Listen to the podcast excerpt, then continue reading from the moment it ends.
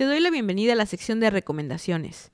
Soy Ivonne Toledo y estas son las sugerencias para cerrar el 2019 con algo de cultura y arte. Para iniciar te platicamos sobre la nueva colección digital de Google Arts and Culture, Bauhaus Everywhere.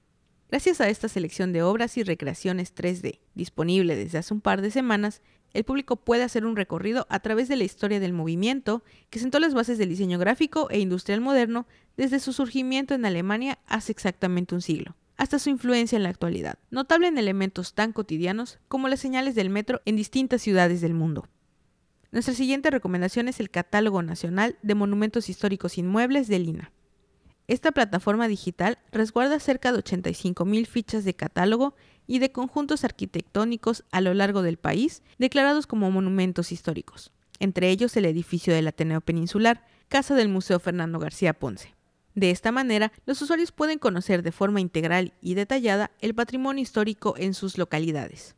Consúltalo a través de www.catalogonacionalmhi2016.ina.gov.mx. Para finalizar te presentamos The Toys That Made Us, una serie de Netflix que explora el proceso creativo, además de los contextos políticos, sociales y económicos que dieron origen a juguetes surgidos en distintas épocas del siglo XX y que se han convertido en íconos culturales para generaciones de niños y no tan niños, tales como Barbie y Lego. Así finalizamos esta sección. Recuerda que tenemos una cita en 2020 para conocer más recomendaciones. Hasta la próxima.